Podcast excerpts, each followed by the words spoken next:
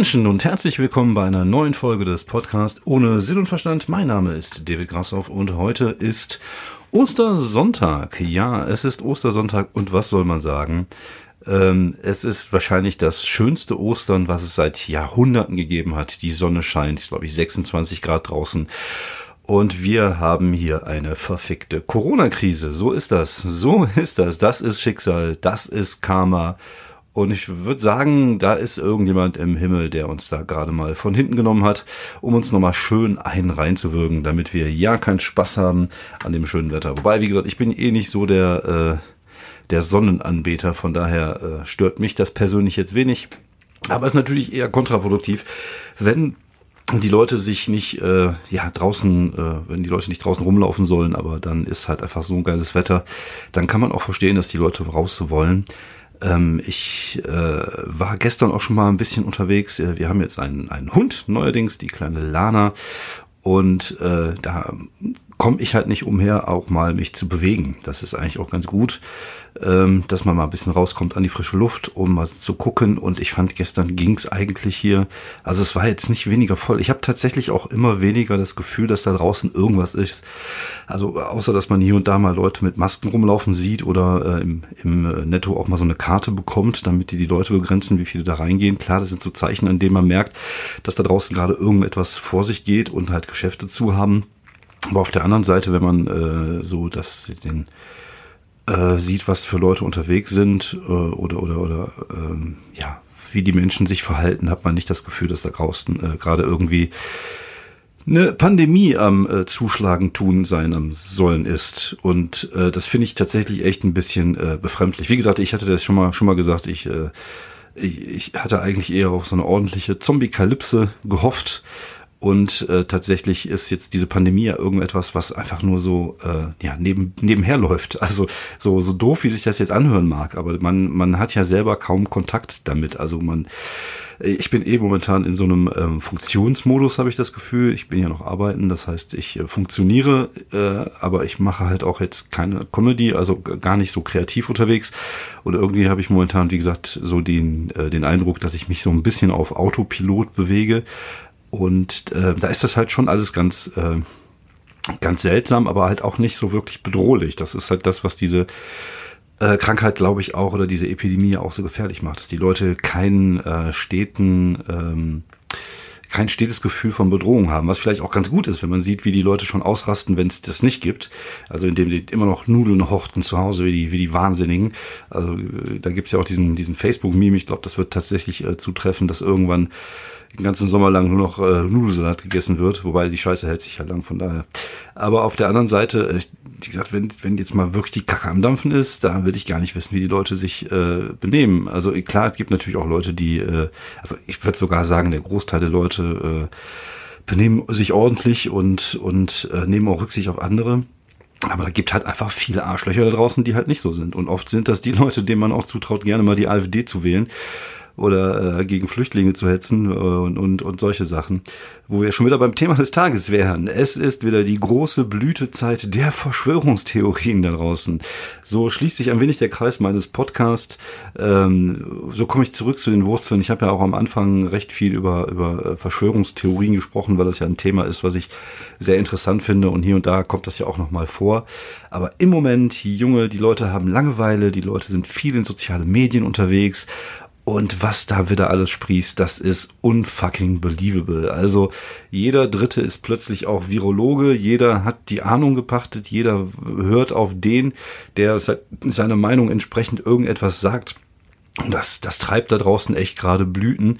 Also zum einen wird es natürlich auch wieder von irgendwelchen Spackos genutzt, um Zwietracht zu sehen, wie das halt so ist. Also wie gesagt, diese, gerade so diese Leute aus dem, aus dem rechten Lager, denen geht es ja tatsächlich gar nicht um irgendeine Agenda. Die wollen einfach nur die Welt brennen sehen. Das sind einfach nur empathielose Arschlöcher, also Großteil von denen. Und äh, deswegen sind die natürlich auch äh, jetzt darauf bedacht, einfach Zwietracht zu sehen, Fake-Infos zu verteilen und gegen, gegen Merkel und gegen die Regierung. Und wobei ich ja sagen muss, auf der, äh, wenn man das mal so runterbricht, ähm, haben wir tatsächlich, wenn man sich mal so die Zahlen vergegenwärtigt, einiges richtig gemacht und Länder wie äh, die USA oder, oder England, wo Leute vom äh, rechten populistischen Rand an der Macht sind, haben einiges falsch gemacht. Aber das scheint die nicht zu interessieren, das ist denen egal. Wie gesagt, denen geht's nur darum, die Welt brennen zu sehen. Denen geht's auch nicht um irgendeine Agenda. Das sind einfach nur charakterlose, empathielose Arschlöcher. Und da wird aber auch wieder, da sind wieder Sachen, ich habe gelesen, Irgend so eine Alte hat irgendwie behauptet, diese Corona-Geschichte sei alles nur erfunden, damit die Leute zu Hause bleibt, damit der Staat ganz in Ruhe die Islamisierung äh, vorantreiben kann. Also äh, busseweise, flugzeugweise irgendwelche Leute aus dem Nahen Osten hier rübergekarrt werden in der Zeit, wo die Leute zu Hause bleiben, damit man das nicht merkt. Da denke ich mir so, ja, ist eine nette Theorie, kann man mal drüber äh, nachdenken, reicht aber jetzt schon.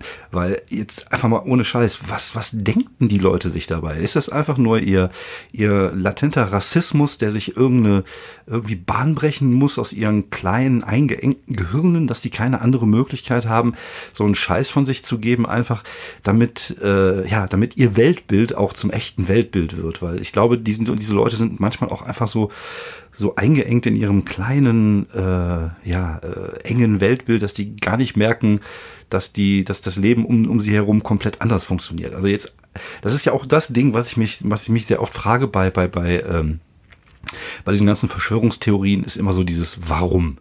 Warum sollte der Staat Chemtrails verteilen? Warum sollte der Staat oder die Weltorganisation oder wer auch immer der israelische zionistisch Judentum gesteuerte Weltrat oder keine Ahnung Reptiloiden, warum sollten die äh, verheimlichen lassen wollen, dass die Erde flach ist. W welchen Grund hat das?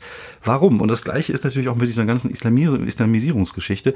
So, warum sollte Frau Merkel darauf bedacht sein, die Welt mit, also Deutschland mit Leuten aus dem Ausland zu überfluten. Welchen Sinn würde das ergeben? Was, warum?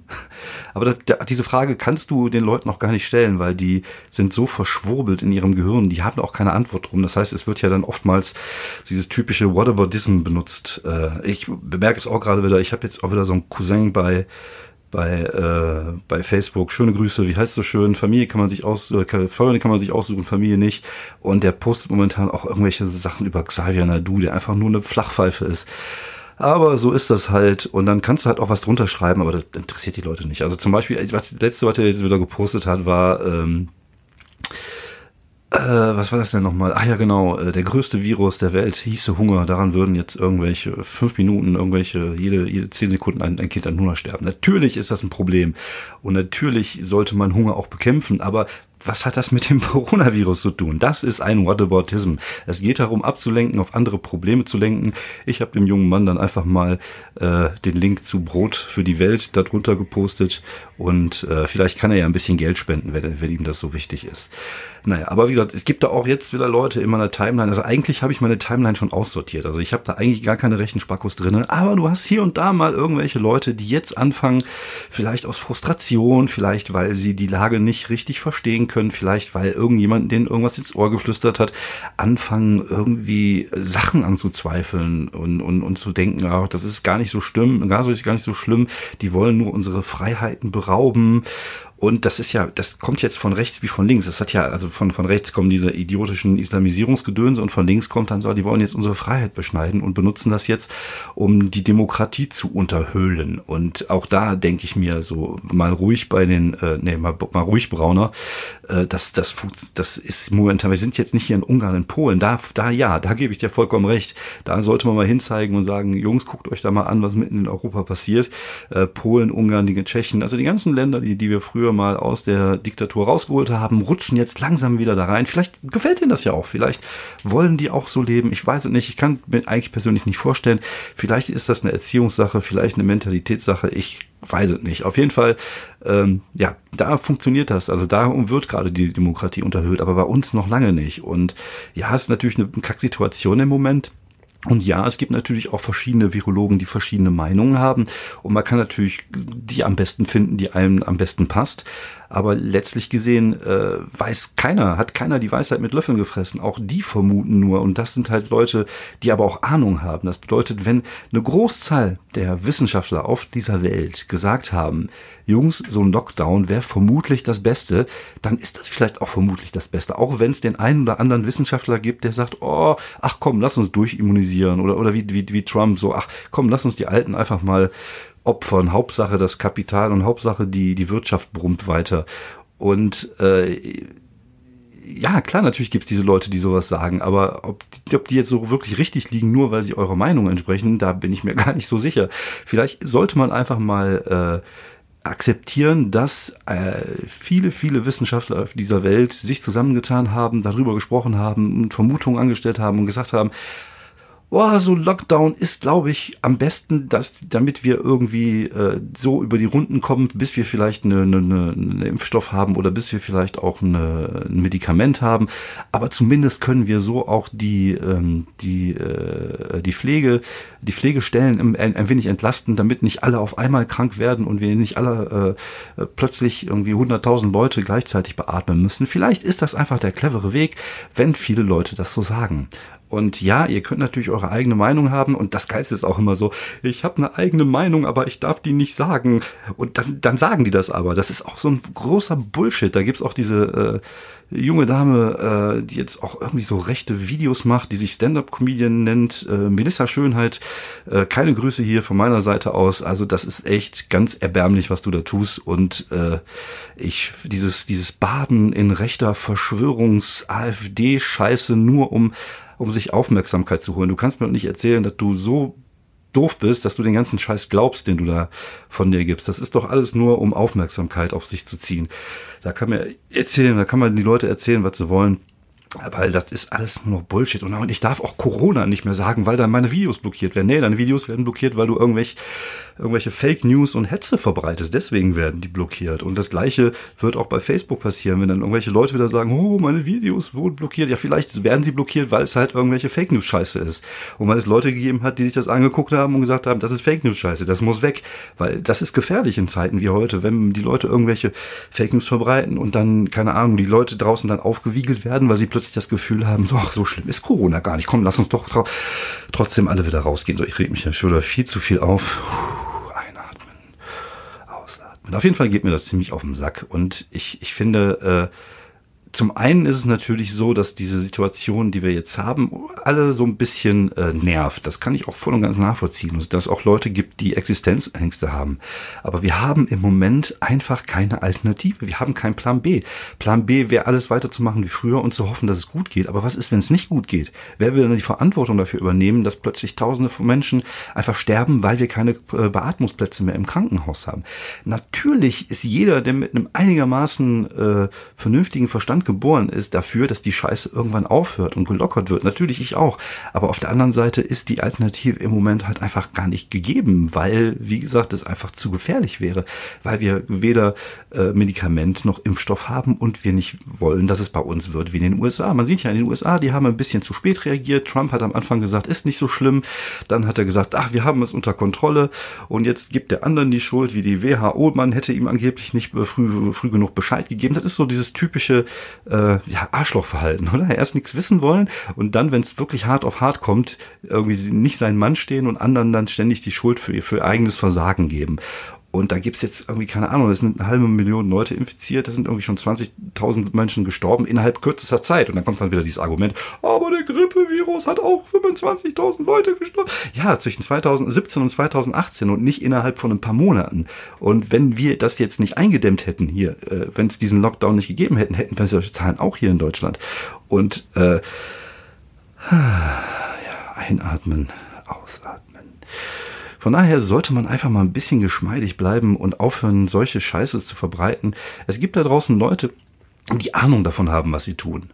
Und die, man sollte vielleicht einfach mal so ein bisschen Vertrauen in, in Menschen haben, die die mit solchen Situationen vielleicht auch, äh, beziehungsweise die dazu ausgebildet sind, mit solchen Situationen umzugehen. Und wie gesagt, ich finde, tatsächlich, dass wir äh, momentan in einer Phase sind, wo es, glaube ich, so langsam zu kippen droht. Und deswegen ist es äh, noch wichtiger, vielleicht ein wenig äh, gelassener zu bleiben und sich nicht darüber aufzuregen, außer wenn es halt irgendwelche rechten AfD-Sparkus gibt, über die darf man sich gerne aufreden. Hier, das sieht man ja auch, ne? von denen hört und sieht man nichts im Moment, weil sie halt nichts anzubieten haben.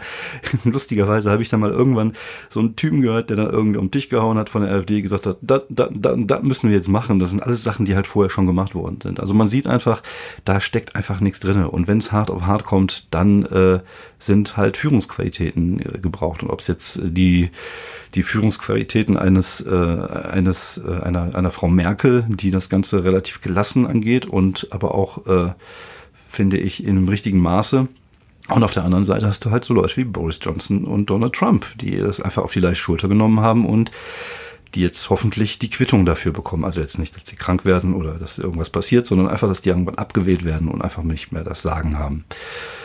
So, aber wie gesagt, Verschwörungstheorien sind auch jetzt wieder groß im Kommen. Da gibt's halt alle möglichen Sachen und auch da sollte man einfach mal äh, einfach mal geschmeidig bleiben und nicht jeden Scheiß glauben, der da draußen unterwegs ist. Um mal zurückzukommen zu Xavier Naidu, den manche Leute immer noch in Schutz nehmen, weil sie denken, er darf seine Meinung auch sagen.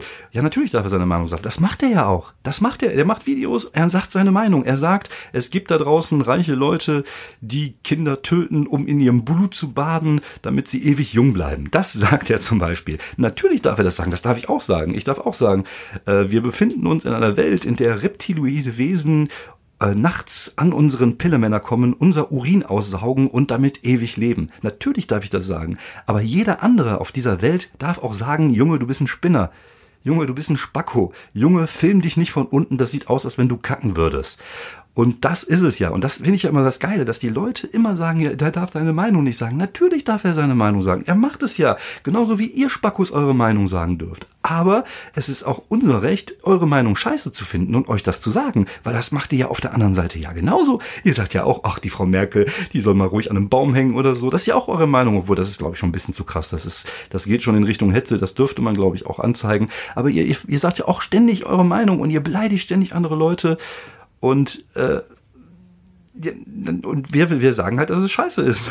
Und ihr sagt genauso, dass unsere Meinung scheiße ist. Und das ist auch okay. Das ist ja auch so in einem demokratischen Land, wo so etwas wie Diskurs herrscht. Dann sollte man dem anderen auch sagen dürfen, dass man seine Meinung scheiße findet.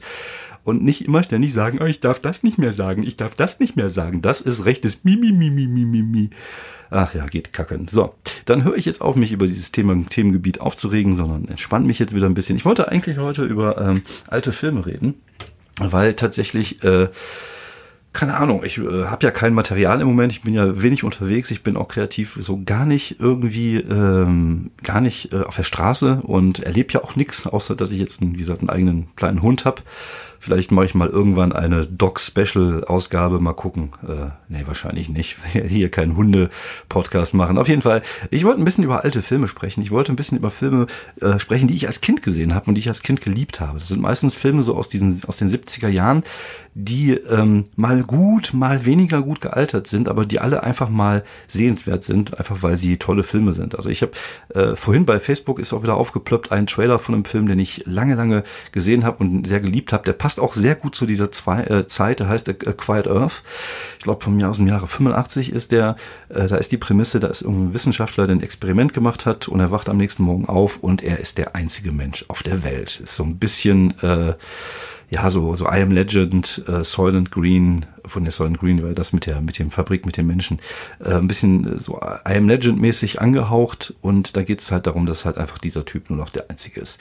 Und das sind auch alles Filme, die habe ich sehr, sehr jung schon gesehen und die mich haben mich auch geprägt und auch nicht nur positiv geprägt, dass ich manchmal auch ein bisschen Schiss hatte. Zum Beispiel mein absoluter Lieblingsfilm, ich glaube, der stammt aus den 50ern oder 60ern, der heißt auf Deutsch äh, bis das Blut gefriert. So Haunted heißt der, glaube ich, auf Englisch. Ich bin mir jetzt nicht hundertprozentig sicher.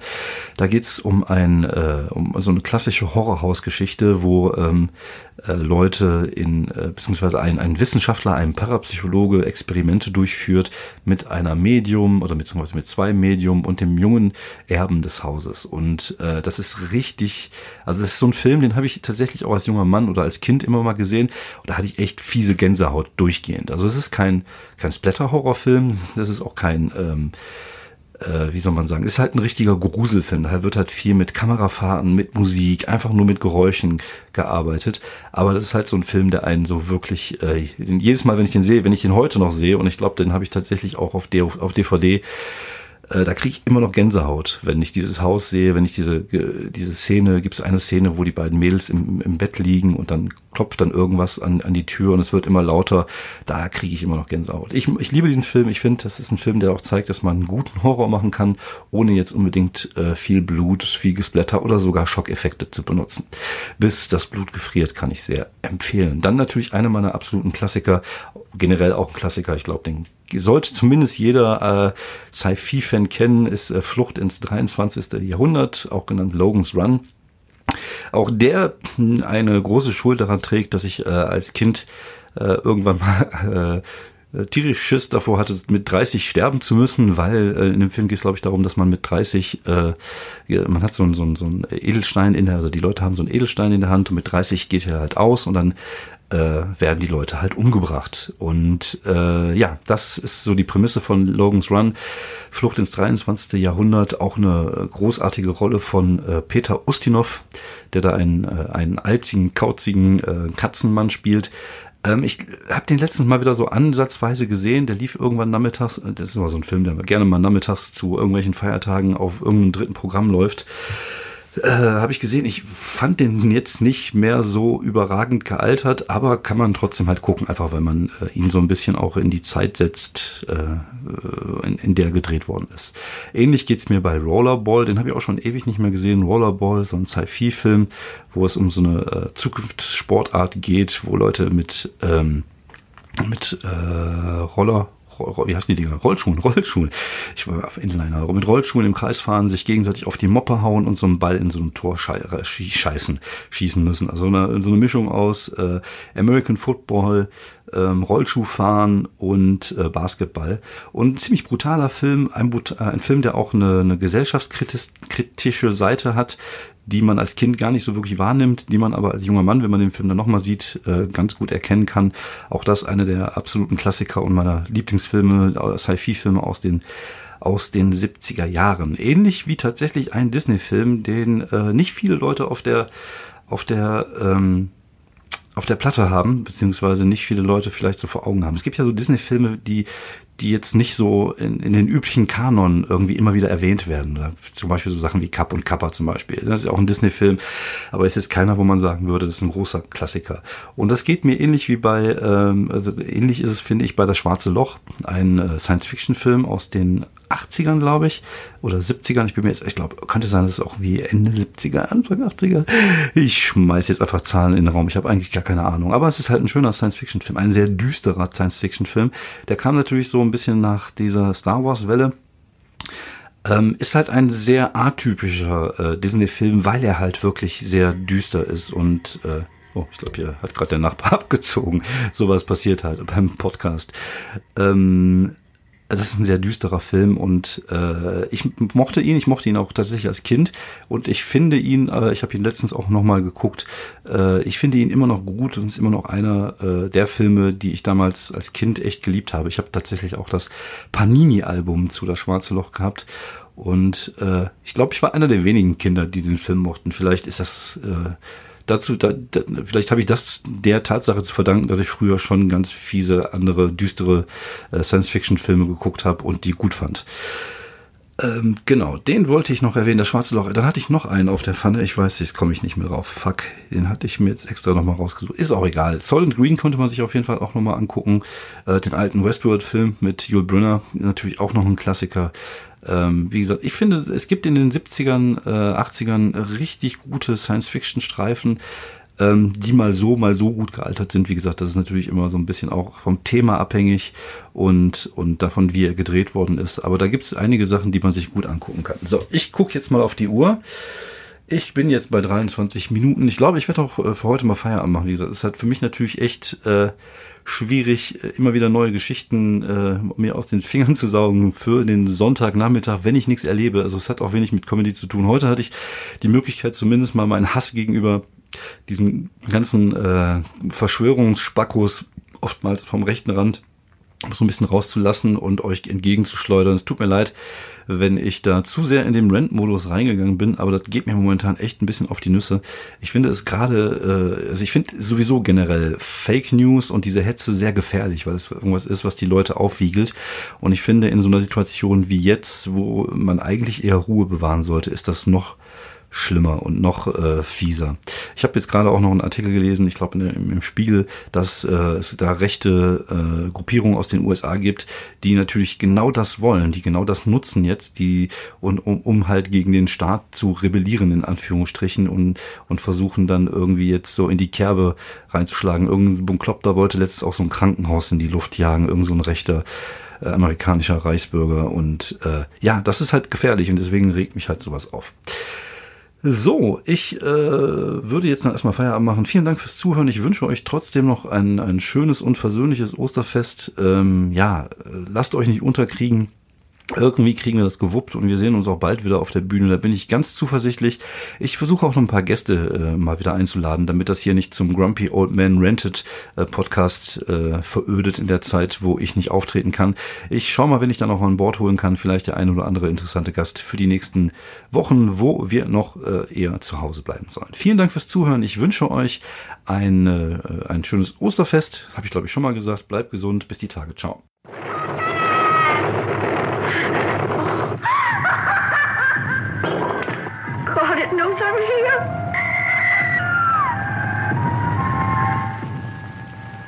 I know the supernatural is something that isn't supposed to happen, but it does happen.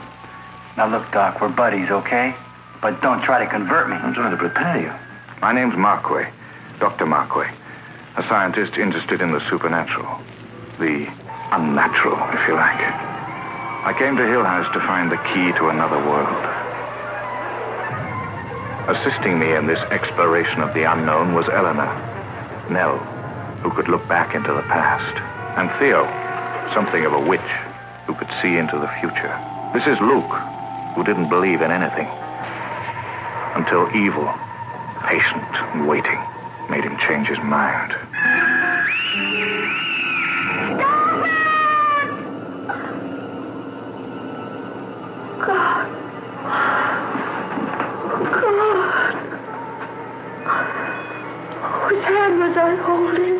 How many of us take seriously the things we cannot or do not want to understand simply because we are afraid? Eleanor, you're Paul! Did you hear me calling? Oh, this house. You have to watch it every minute. The Haunting was produced and directed by Robert Wise, brilliant producer of West Side Story. The stars consist of a cross section of top talent in the world of entertainment. Julie Harris, Claire Bloom, Richard Johnson, Russ Tamblin. What does it take to convince you that the dead do not always rest in peace? That some houses, like Hill House, are born bad?